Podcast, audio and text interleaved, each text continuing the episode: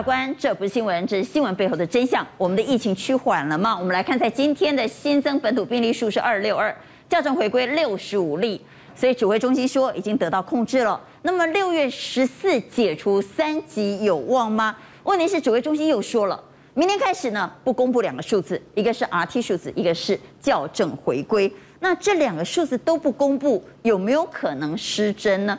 当然，大家也非常关心国产疫苗到底能不能打。我们的政府说好的不得了，我们的国产疫苗是莫德纳的孪生兄弟，是今天吗？同时，高端的股价到底谁在炒呢？刚才介绍来节目现场的来宾，邀请到中华民国防疫协会理事长王任贤，王理事长，大家好。而且呢，肾脏科医师江守山，江医师，法官好，大家好。财经专家赖先生，宪哥，法官好，大家好。而且呢，国民党文传会副主委郑世维，大家好。而且呢，核四公投领衔人黄世修，大家好。好，我们同时稍后为您视讯连线护师工会理事长陈玉凤，玉凤你好。嗨，大家好，主持人好。好，等会玉凤会告诉我们，据说护理人员爆发了庞大的离职潮。不过我们还是回到今天的疫情来看，指挥中心今天最新说法，公布哈，我们国内新增的案例哈。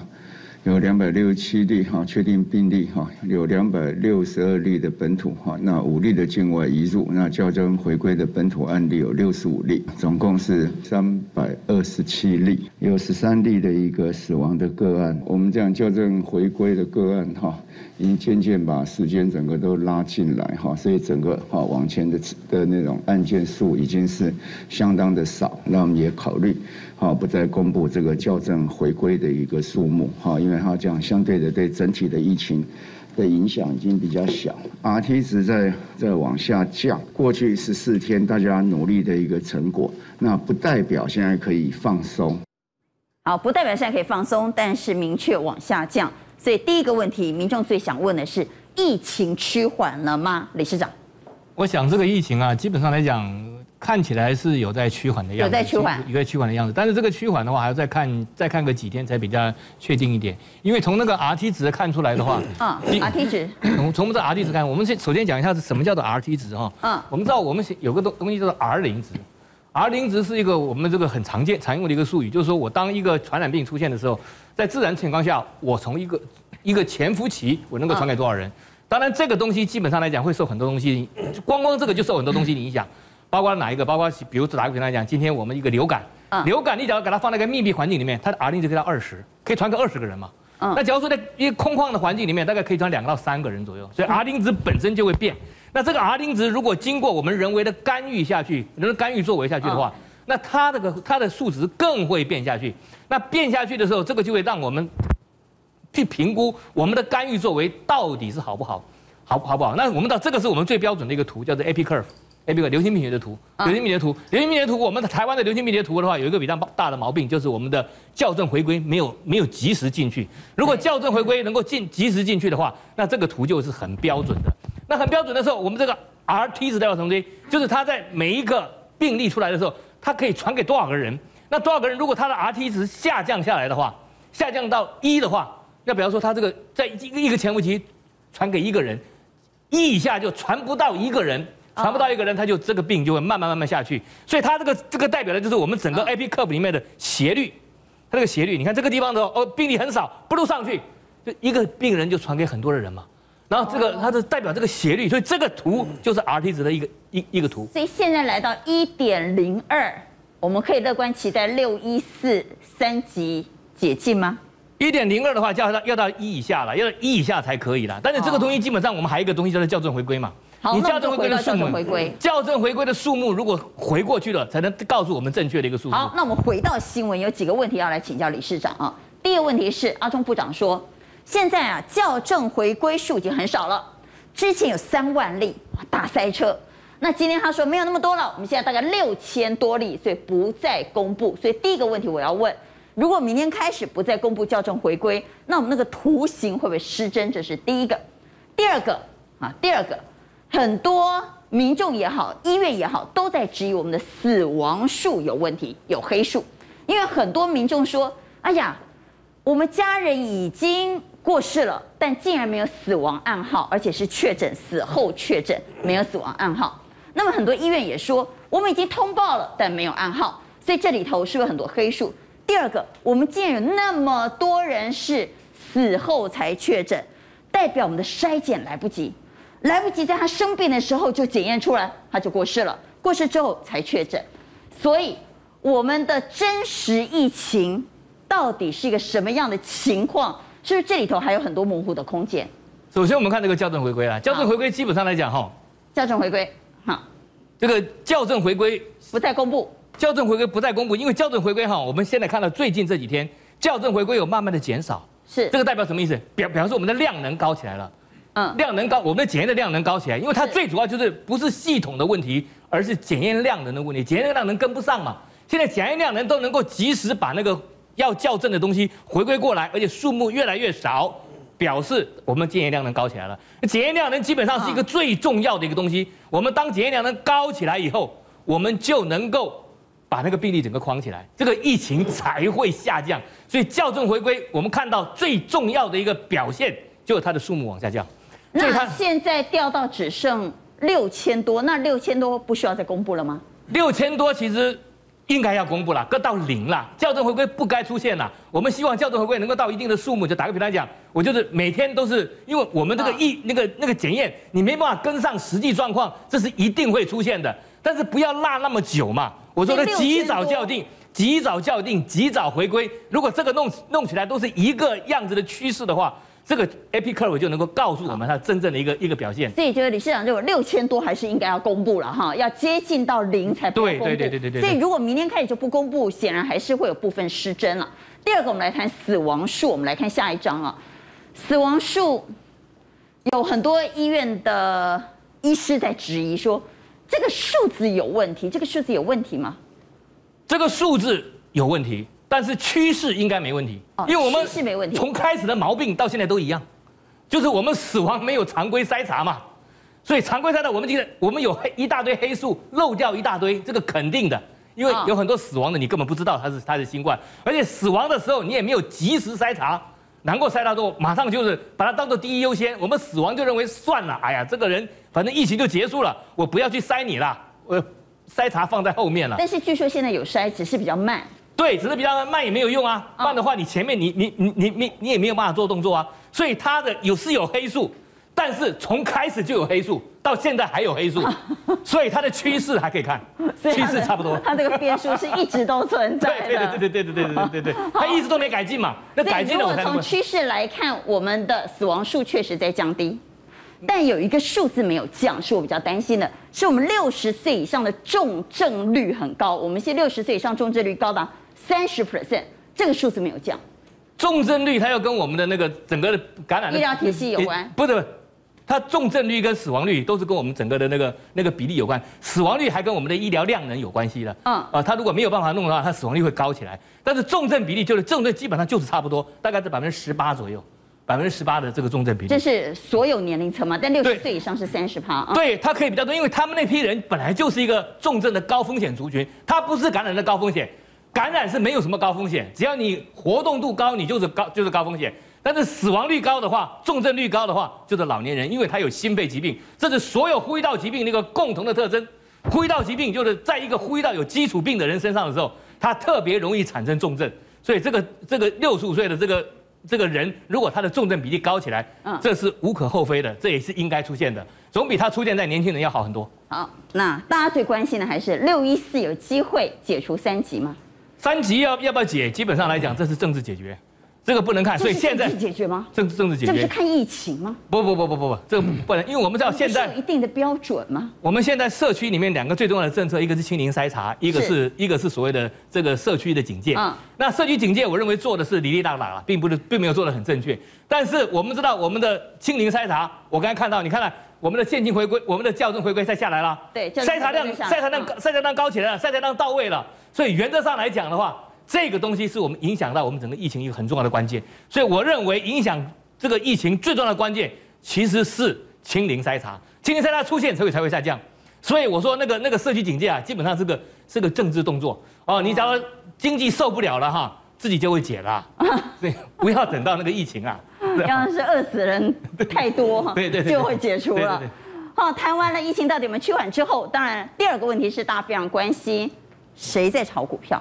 真的有人在炒股票吗？在今天媒体谈到了，有神秘买盘大约四亿，在指挥中心宣布我们已经预购五百万剂高端疫苗之前就买了。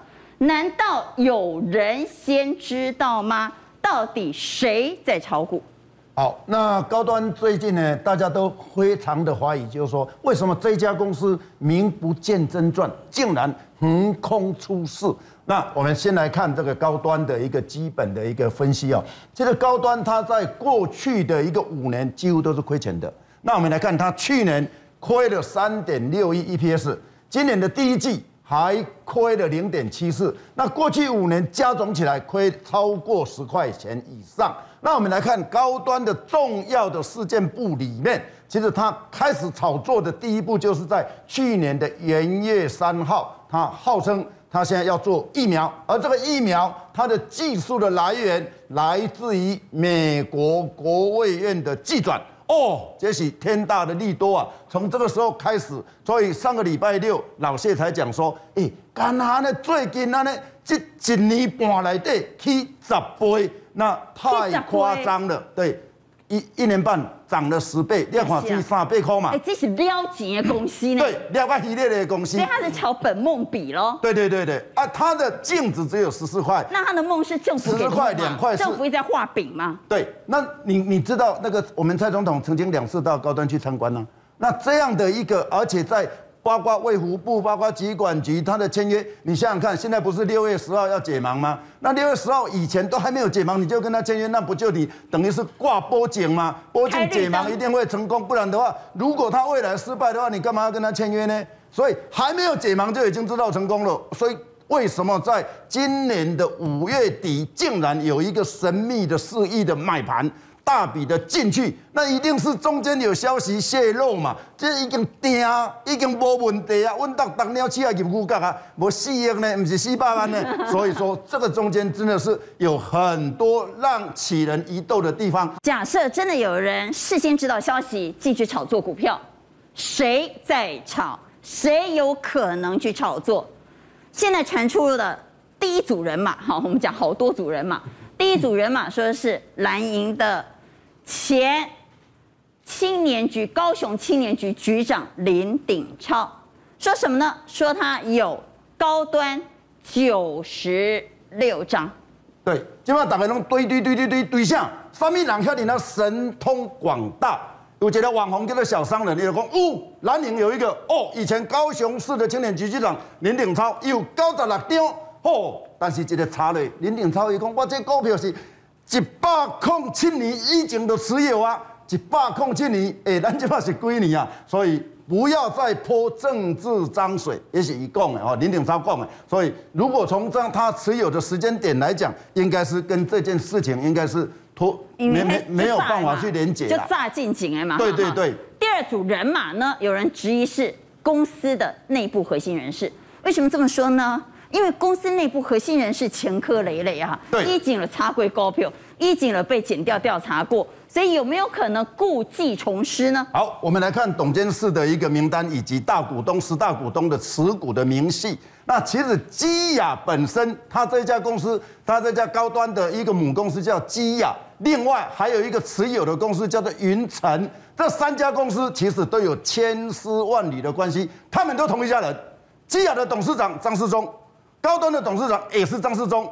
那当初等一下我们来讲那二二零一四年的事情，就是他主导的。另外，他的亲妹妹，他的胞妹就是云城的董事长，他的妹婿啊，就是黄子亮，也就是他他的妹婿。另外还有胡佑达生计。这些其实加起来，通通都是一关，都是家里内部人的一个。这寡人呢，当初都曾经卷入过基亚炒股案，哈，对，包括张世忠，包括陈灿坚，包括他自己的妹妹和他的妹夫，云城电子以及紫翔科技，这些都曾经卷入过炒股疑云。对，啊那讲到吼，二零一四年吼，那个。基亚的炒股案，真正话呐讲透机，目屎飞袂离啦。因为当初吼 P I 八八吼，迄个肝癌的新药，你三月开始差的时阵吼，张世忠每一次出来在媒体上都表现自信满满，一定过，一定过，一定过。结果到七月二八，七月二八暗时第三期的临床试验，结果不如预期。第二天开始，股票连落二十几的停板，整个蒸发三百亿，哇！这投资人入面总死底下倾家荡产。但是呢，人又够厉害，厉害到什么程度？落到第十九期的时候，伊去有一个大开来解套，迄、那个大开叫做啥？叫做迅捷投资。迅捷投资毋捌听呀？嗯，联电持有它三十四趴。哦哦，这联电集团呢？结果入来用三十块买，但是两个月前伊当增资用十八块尔呢。啊，你这边用三十块买，结果帮他解套。但是我们来看哦，包括这一次的一个。过去二零一四，包括你讲的张世忠啊，还是讲迄个最主要市场传闻，云城的迄个时扮演了一个积极的角色，就他包妹跟他的妹夫是一个好像类似市场推销员，然后一直讲没问题，没问题，大概话拢我的云城内底都有到处，大概拢滴滴积累，滴滴积累，滴滴积累。所以我们来看，所有的都是他跟他们一家人里面都有关系。好，所以云城也曾经卷入内线交易案，虽然后来是判无罪了哈，但是市场仍然有非常多的联想，所以会不会是内部核心人士呢？因为过去也曾经卷入过内线交易案。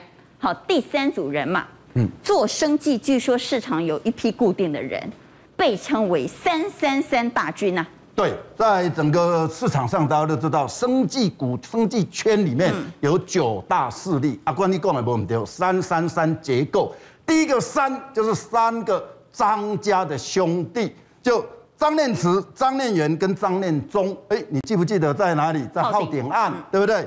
第二个三大名人，包括小 S 的公公许庆祥，包括林沧海，包括徐宏照，这个都是金主啊，他是。扮演金主的角色，主力金主嘛，主力金主的角色。另外还有三大政商名流，我会供出来，人家掷地有声。第一个尹衍梁，哎，浩鼎案嘛，浩鼎的是一的外嘛，都来翁启惠，浩鼎案嘛，都来还有我们蔡总统的家族。所以这九大势力的生技业来对是鼎鼎有名，而且在过去浩鼎跟基亚里面都有举足轻重的地位。但这一次在高端案里头。有没有牵涉其中？那我们就不得而知了啊！所以要剪掉给我们答案。不过除此之外呢，外界也传高端其实是绿标疫苗，就是它是绿色疫苗，所以有很多绿色的政治人物也好，绿营的金主都有投资。甚至我曾经听过一个传闻，我不知道真的假的，说南部的重量级的派系立委买了不少高端。法官，真的啦！如果说你把这一个进口的一个疫苗能够开放引进来的时候，我相信龙博叫你嘴，大家联想，对对，大家大家也不用去联想，或者是疑神疑鬼。但是你今天这样子之后，为什么你独后给国内这两家的这个生技业者，然后国内的疫苗不是不好，只是这个时间点大家会联想。好了，你刚刚讲，如果说政治人物是不是企业，是不是政治人物的一个金主，就从哪里？从他的一个政治献金去看嘛，你刚刚有看到啦，这一个高端疫苗，它的一个股东里面有这个福佑达生物科技，那它的代表人是谁？它的代表人就是高端的总经理陈灿坚，他是代表着这个福佑达生物科技的一个董事的一个席次。那福佑达生物科技他捐给了谁？他捐给在二零一八年捐了二十五万元给时代力量所提名的市议员参选人林颖梦。二零一八年。台南市长的选举，他也捐给了黄伟哲市长一百万元。二零一九年，他也捐了五十万元给民进党苏系的立委张宏禄。所以说，你从这一些蛛丝马迹，你去看的，哎、他跟绿营的关系不错，是不是你的关系没办？所以说，哎，你这个高端疫苗，然后你这个福佑达生物科技，你捐给他了之后，哎，啊，你高端疫苗是不是？跟在绿营的这一个民代关系都很好啊，人家就会把你贴成讲说啊，这是不是绿标疫苗？嗯，对不对？而且刚刚宪哥也讲了，你包括了过去蔡英文总统，你这个宇昌的一个投资案，甚至于讲说你哥哥的这个浩鼎的一个生计，表哥了，你对于生计的一个产业。你很热衷啊！二零一八年五月，你就去高端疫苗一次；二零二二年二月，去年你又去了一次。哦，你对高端疫苗真的是独厚独爱哎，那大家就会去联想，哎，刚刚阿关也有讲啊，市场上面有传闻的细叶的资金可以导出，哎，人家在立法院也有传出来哦。好多的立委都讲哦，这高端疫苗没办，主头都要刚刚宪哥讲的，哦，去年的时候你通过了美国国务国务院给你支援的时候，哎，你三十块飙到曾经到达四百块，虽然讲这两天拢跌停板，但是三十几块到四百块。你现在这两天为什么跌停板？因为大家在讲相对差股票爱差，那金价五有心人士在里头，金马无挂金酸吗？哎。人反正人顶礼拜就酸啊，对啦，等技能讲无酸有够戆的啦，是没错啊，差个安尼那有可能不酸嘛，所以说你现在人拢酸，那有可能不跌停板。从这个跌停板你就知道，政府部门你在上个礼拜你紧急跟国内的这两家签约的这一个国内的一个疫苗，哎，叫你过后应该标啊。李强，你之前说要买那五百万剂，现在还买吗？还是买啊？还是买啊？所以利多没有消失啊，那么说为什么股价从涨停？掉到跌停板呢？因为要查谁在炒作嘛。一斤五百，再加五百哦。为什么？后边个追加可以再追加五百哦。所以这个利多没有消失嘛？没有消失啊，消失。要从涨停到跌停呢？那你此地无银三百两了。对啊，啊，所以说你一个看国内的这一个民众讲说，哦，我买了 A D 一千万，买了莫德纳五百零五万，COVAX 又有四百七十六万，结果今麦来话这 A D 来两批。包括了莫德纳，七十一万，哎，差不多加起来八十几万，莫德纳差不多呃八十几万而已。嗯，哎，阿春呢嘞，立功到了七月底八月初还有两千万，哎，啊是不是就是等到国内的疫苗出来？所以说人家会讲说，哎，阿丽奈阿摩嘎那些怎样？国内的一个升级不是公败，你们单有二期，然后进行三期，啊，确实有路用啊，哎，咱来做国不阿金啊。好，那我们就回到。二期、三期，大家吵闹不休的，到底国际有没有到三期？有没有做三期？是不是跟我们国内一样，二期就给他紧急授权呢？疫苗里头到底有多少谎言？我们先来说第一个，我们搞不懂的孪生兄弟这件事。哎呀，谁跟谁是孪生兄弟啊？我们来看新闻哈，政府高层说，美国早就给了台湾莫德纳。孪生疫苗，所以我们国产疫苗呢，跟莫德纳是孪生兄弟，所以我们国产疫苗好的不得了。来，我们师兄，是，据说你最近去检举很多人呢、啊。哦，对，就跟这件事有关，你检举了谁？我总共检举了包括林伟峰哦，还有这个 Sabrina，还有包括陈时中部长啊。那这个 Sabrina 这件事情呢，是在知道他就是一人分饰两角、哦。对，没有，他就反串嘛哈。那这件事情是在五月，刚好你要检举啊？啊，但刚好你要检举啊？他也有很多网友去检举了。哦，反正这些造谣的全部都去检举，宅神去检举了，对，宅神去检举了。好好好好，那这件事情呢，是五月二十九日的那一天，哦，有一个网红叫 Sabrina，哦，他在脸书上就写了台湾疫苗等于美国疫苗，哦，他就说，哎呀，这个我们是这个孪生兄弟啊，哦，所以大家不要再质疑我们的国产疫苗，这都是美国爸爸在背后挂保证的啦，好。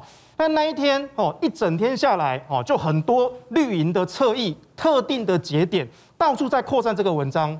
可是呢，马上就有乡民跟专业的医师跳出来说：“啊，不是啊，你的那个 BNT 跟莫德纳都是 mRNA 疫苗，而我们国产的这个联雅跟高端是重组蛋白，那这两个怎么会是孪生的？哦，所以医师就出来打脸了。哦，所以后来这个网红呢就被打脸到三文了。可是这三文故事还没有那么简单哦。”我后来去追查，我不但检举他造谣，我还去追查，我发现一个很离奇的事情，就是在五月二十九号的当天，这个有媒体刊出了一个独家幕后，啊，就是我们画面上看到的这个，好说这个台湾的疫苗，啊，就是美国疫苗的孪生疫苗，嗯，但离奇的地方在于说，这一篇新幕后独家是在五月二十九日的早上八点半才刊出的，而这个网红是在五月二十九号的凌晨一点多。就先开始放话了，也就是说，他们其实是没有瞧好，可能这个网红他以为这篇已经刊出去了，所以他准备要开始带风向了，结果没有想到，哎，媒体晚了一天才刊，嗯，所以我们就细看这一篇独家幕后里面讲的，里面讲的讲到前副总统陈建仁，讲到总统蔡英文，然后这些情节都跟这位 Sabrina 讲的是完全的一致。也就是说，Sabrina 放话造谣的这个操作是直通总统府高层。尤其尤其，Sabrina 检举他是绿营的侧翼，他是绿营的侧翼，因为他第一句话就是说，这篇文章是我老公逼我写的。她老公是谁呢？哦，PTT 乡民这很厉害，马上就起底挖出来，叫林俊佑，刚好就跟民进党的前青年部主任同名同姓，哦，是不是港内郎我们栽了？但是同名同姓，他们也接了很多民进党执政时期的标案，他也不避讳，就写在脸书上。再来。这位 Sabrina 呢，她特别点名说，不要相信某个市长夫人在那边胡说八道。她就是讲柯 P 的老婆陈佩琪嘛。因为陈佩琪说我们是庞大的人体实验场。对，但是呢，你看隔天，呃不是隔天，七个小时之后的这篇独家幕后，哎，它里面也有一句提到，哎，陈佩琪质疑我们的这个疫苗跟像医护防疫的事情，所以你看。所有的情节都高度的吻合，而且特定的绿营侧翼全部都同时的转贴，而且这里面是直通总统府高层。那我就觉得我们的认知作战，每次民进党受到批评的时候，他就说：“哦，这都是中共的认知作战。”哎，没有想到认知作战是民进党，不是共产党呢。而且他的认知作战的对象是我们国民，不是敌人呢。那你为了护航国产疫苗，你为了护它的股价。哦，我们说护价护价，其实是护股价。然后你这样子造谣，公然的抹黑 BNT 疫苗，护航我们的国产疫苗，还动用这些官方的侧翼的在那边造谣抹黑，那我们国人的性命每一天都有人死掉，我们的总统有放在眼里吗？那这又是怎么回事？据说呢，我们一笔预算要补贴给国产疫苗，它是有时间的，这个时间是在什么时候呢？好。在六月底，据说就要结案了，所以七月就一定要能够问世，是这样吗？是的，其实这几个月以来哦，时不时哦，有记者都会问陈时中部长说：“哎，我们的国产疫苗啊，相关的试验的这进度怎么样子的？”但是无论是陈时中部长，还是相关的官员，甚至包括我们总统，都绝口必谈第三期试验。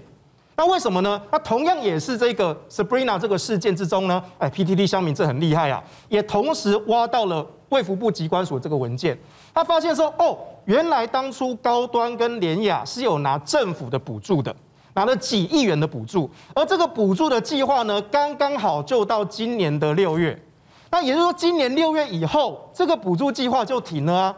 那请问你的三期怎么做？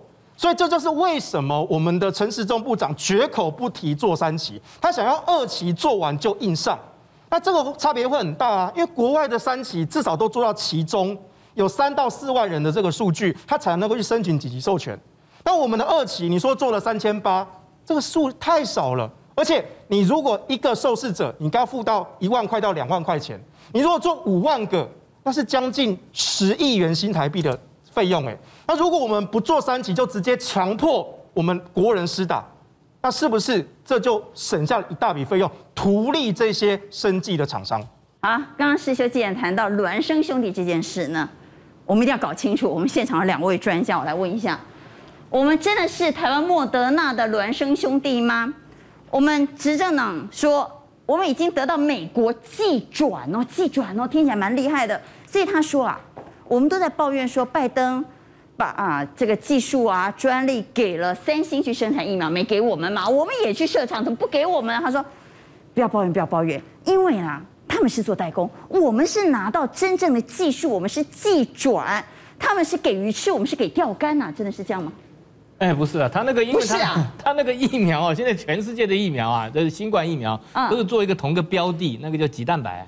棘蛋白，他把鸡蛋白那个序序列放在网上，你就是自己当下来就可以啦。每个人都可以当下来吗？可以嘛。所以说，如果这样就是孪生兄弟的话，我们所有疫苗都是孪生兄弟，所有疫苗都是孪生的。B N B N T 啦，那个那个莫德纳啦，或者那个所有的生技公司都可以去 download 这份资料吗？或者这个相关的？他的那个那个序列嘛，那个序列本来就是公开的嘛。那如果我是阿贡的公司，我也可以吗？一样啊，他们也是这样当下来的，一样啊，没有错啊。但是它的方法不一样，它做的方法，你怎么也产生这个棘蛋白，那是不一样的。那我们这边是用重组蛋白的方法去做，那他们那边是用 mRNA 去合成，在体内合成它的那个那个蛋白，所以就是一个体内合成，一个体外合成，就差的很多啊。为什么呢？因为体外合成，所以我们跟它其实是完全不同技术层次的疫苗。对，我们是传统技术，RNA，我们是重组蛋白。那完全不同的技术层次，怎么会是孪生兄弟呢？他那个怎么暖我不清楚了，反正就是这样。那可能是，可能是异卵的，异卵的，不是同卵的。对对的，他怎么暖我们一点都不清楚，反正就是这样子。所以他那个是那个孪生兄弟，其实不是现在才讲的哦。嗯。当初高端在做要开始做的时候，就已经说他是孪生兄弟了。哎呀，今天高端又发了声明啊，我们等会来看一下他的声明。来，江医师。其实我跟你讲哦，你们大概很难想象哦，像一个 mRNA 疫苗，跟一个重组蛋白疫苗里面的构成会差多少哦？呃，大家要不要猜猜看哦？一个 mRNA 疫苗里面有多少成化学成分在里面？这很难猜吧？我们怎么猜得出来？两百八十种。哦。一支小小的一 cc 的疫苗，里面有两百八十个成分在里面。那保存 mRNA 用的药剂。跟免疫佐剂，跟你的重组蛋白的药，跟保存的药，跟免疫佐剂是完全两回事。所以这两个，诶，如果是孪生兄弟，大概也是一个白人一个黑人的男生啊。所以是异父异母的孪生兄弟了哈。为什么政府要说我们的国产疫苗跟莫德纳是孪生兄弟？是为了为好莱坞信心？问题是这可能是异父异母的孪生兄弟，这是第一个。第二个。就算是孪生兄弟，也不能说不做三期，只做完二期就给紧急授权啊！那我们岂不是白老鼠呢？特别是我们政府说到时候啊，开打疫苗的时候，你是不能选厂牌的哦。政府给你打什么你就打什么，那怎么办？好，其实从这里面大家可以看到，其实三期的实验，大部分时间都要拉得很长。所以这些主要的疫苗，大家现在知道，主要在哈，这是广泛的哈，比较多被提到的疫苗，都尚未完成三期试验，那各国就以核准紧急使用，以做一二期的一个受试的人数来做比较。好，所以我们就做了将近有四千人。好，那以这样的一个规模，显然大家可以看到，比国外他们在做一二期的时候来的数目其实要大很多。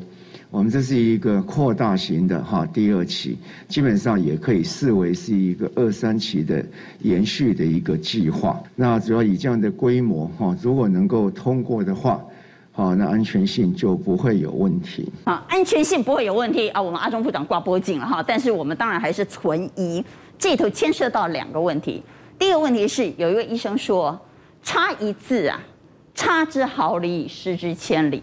我们阿中部长说，人家国际大厂也没做三期。医生说不好意思，少了一个字，叫做没做完三期。没做三期跟没做完三期，那可差多了。没错哈，因为大家要了解这个一期临床试验是我们用来了解基本的安那个所谓的安全性。那二期的时候，我们会知道剂量，我们要打多少量才会。达到一定的效果，那到三期的时候才是用来广泛评估它的副作用安全性啊，它的有效性啊，在第三期才确认啊。那为什么他说他没有做完三期呢？因为你知道吗？他说他没做三期。哎，对，他说他没做三期啊，其实这是错误的讲法了。嗯。那三期临床试验为什么要拖那么久？你知道吗？因为三期临床试验它有一个很重要的任务是，他要知道说这个疫苗到底它的效价。抗体效价会持续多久了？有没有效了？简单来讲，不是有效的话，呃，中期报告就会知道有没有效。哦。可是疫苗的抗体能持续多久？到底是撑五个月，还撑一年，还撑一辈子？有效多久？这个是要整个三期实验做完才会知道的。哦，所以第一个事情是，他要知道整个实验做完，要知道效价可以延期多久。第二件事情是长期副作用的问题了，因为有些副作用不是打了之后马上就出现的。马上打，马上倒在地上，那很容易评估嘛。问题是有些副作用打了之后，可能一段时间之后才发生的。所以为什么三期要做那么久？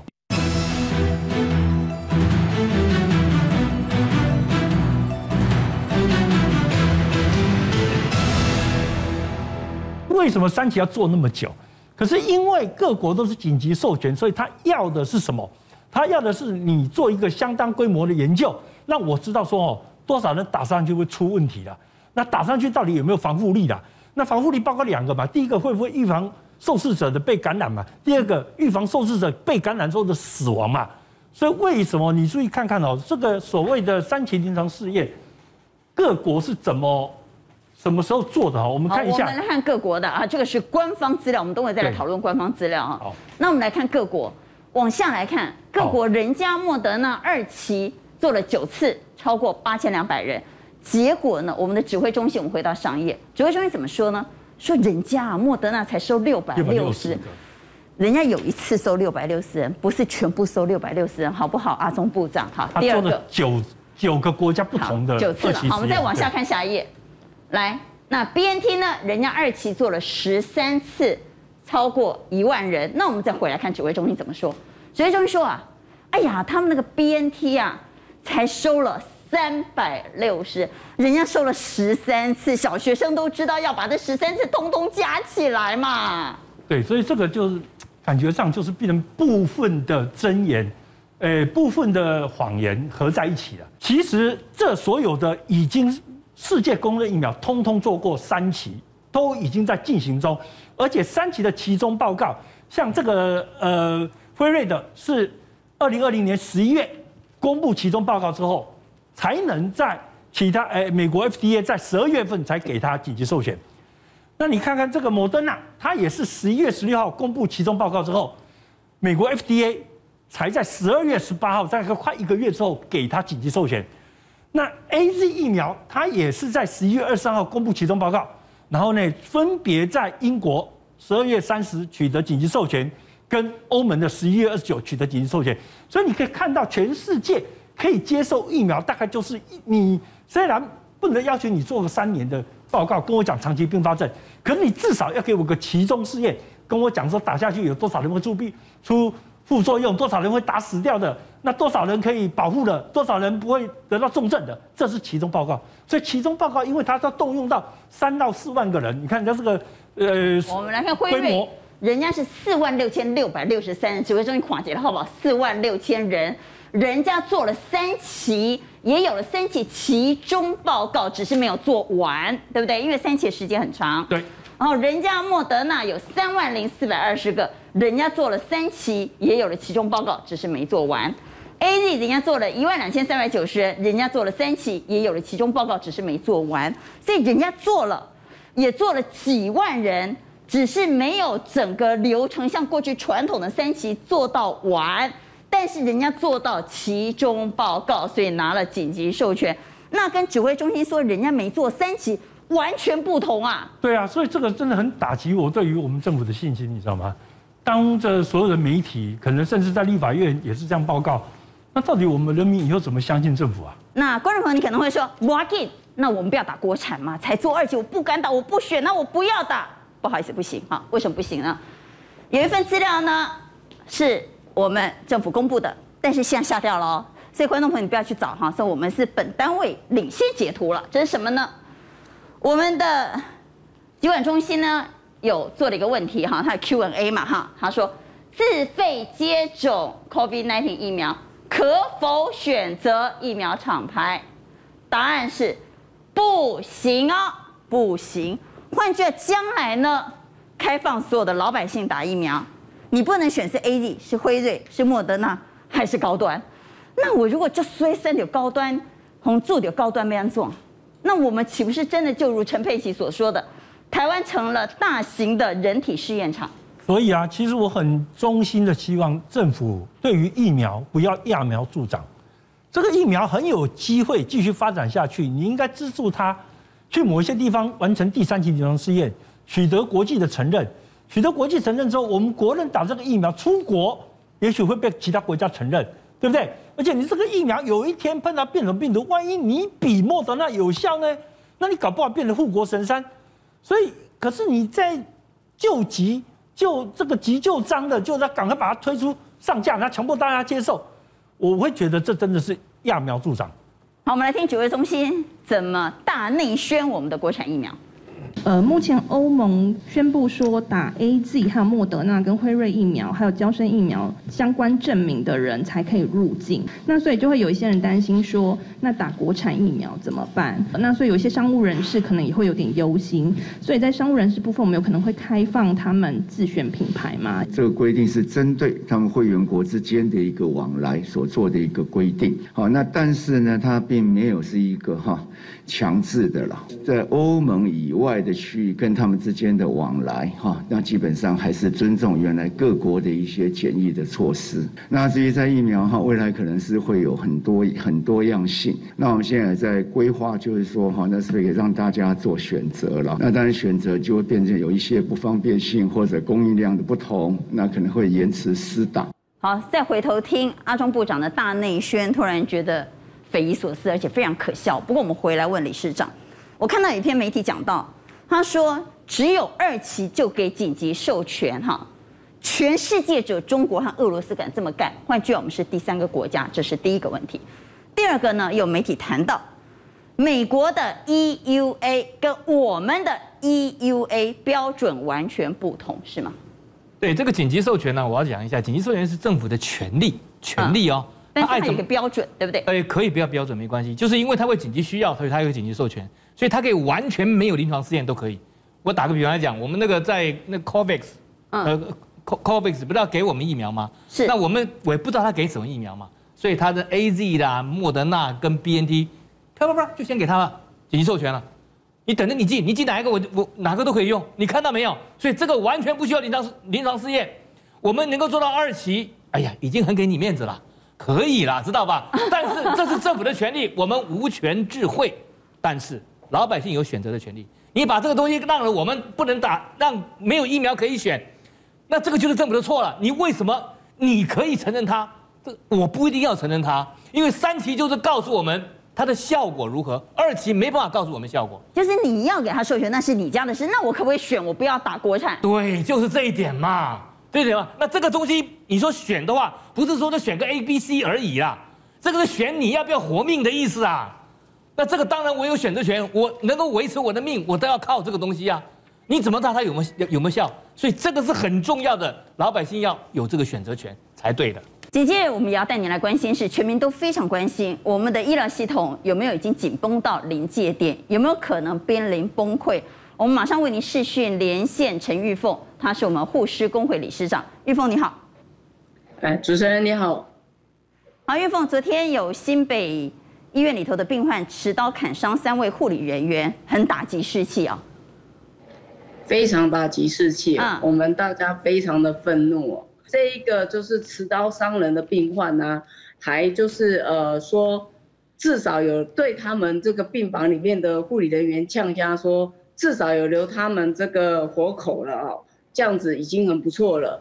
那而且呢，这个病这是杀人的这个病患呢，还在他们病房，虽然有警察，呃，就是三班手铐铐着在病床那边。可是这个护理人员还是非常的害怕。其实这不是个案啊，护理人员很多都碰到，比如说病患呢把他们的面罩撕下来，或者呢病患刻意对着他们咳嗽等等哈，什么情况都有哈。所以现在已经引爆了护理人员的离职潮，是吗？呃，应该这样说。我们在上一次的布逃之后呢，我们个别有呃护理人员那时候就已经非常的不满，护理人员呢从。呃，今年的二月到五月呢，一共就流失了七百九十五位。如果我们再往前推一个月的话呢，大概就是九百七十七位，这么多人。那这样的一个警讯，我们的卫福部却没有去看到这样的一个危险，那反而继续让我们的护理人员是在流失的一个状况。啊，防疫形同作战，我们都知道两军交战，粮草先行啊。所以我们的粮草不够吗？我现在听到非常多的抱怨，包括什么 N95 口罩要重复用了啊，我们的防护衣根本就不够，不要说防护衣了，其实呃，不管是一般的隔离衣还是兔宝宝装都不够之外呢，连陈文茜都说她收到一个 email，说收到的防护衣是有破洞的，哎呀，这真是匪夷所思哦。所以我们来谈谈，我们的粮草不够吗？这个部分呢，我会跟呃。主持人老实的讲，我们真的基层的护理人员说是不够的。然后呢，更夸张的是，我们的指挥中心呢，居然会是听我们的这个、看我们的脸书啊，听我们的直播啊，才会知道这一些基层的问题。像我们呢，在前几天的时候，我们就开始脸书上 po 我们护理人员说，他这个医院啊的主管啊，不让他们去申请隔离衣。不让他们申请 N 九五叫他们戴一般的口罩、一般的这个隔离衣，然后兔宝宝装，叫他们没事不要去，尽量不要去使用。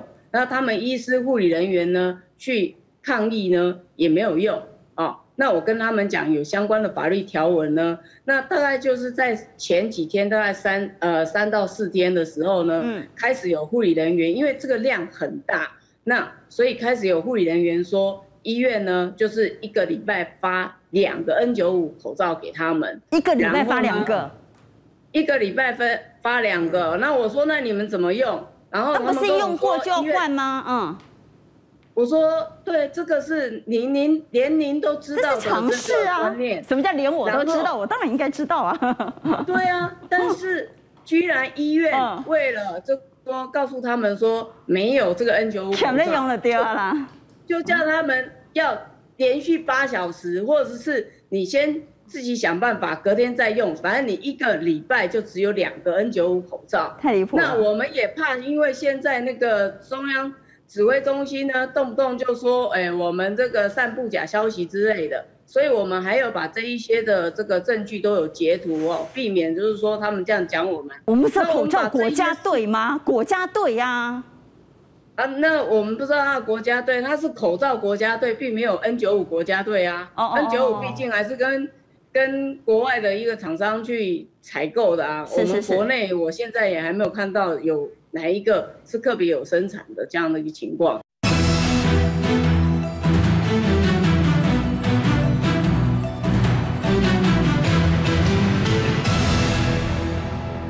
昨天我们才听到那个指挥中心那边说，哦。N95 绝对不能够这个重复使用，啊、然后很多护理人员就私讯玉凤说：“玉凤姐，感谢你哦，理事长感谢你，你你把这个讯息抛出去之后，现在他们才有这样的一个讯息出来。那现在可以每天拿到一个了吗？现在可以每天拿到一个了吗？诶，听听说可以啦，但是现在变成是医院自己购买的啊，自己想办法嗯。医院购买发的呢，现在也有问题来了，是 N 九五一定要密合度够嘛？当然，但是我们现在就是会发现他发的这个有 size 不合的情况，是它的密合度不够，还有会有透气的情况。我说那这样子怎么会有 N 九五的效果？所以有没有可能买到次级品？呃，这个我们就不晓得了。知道。好，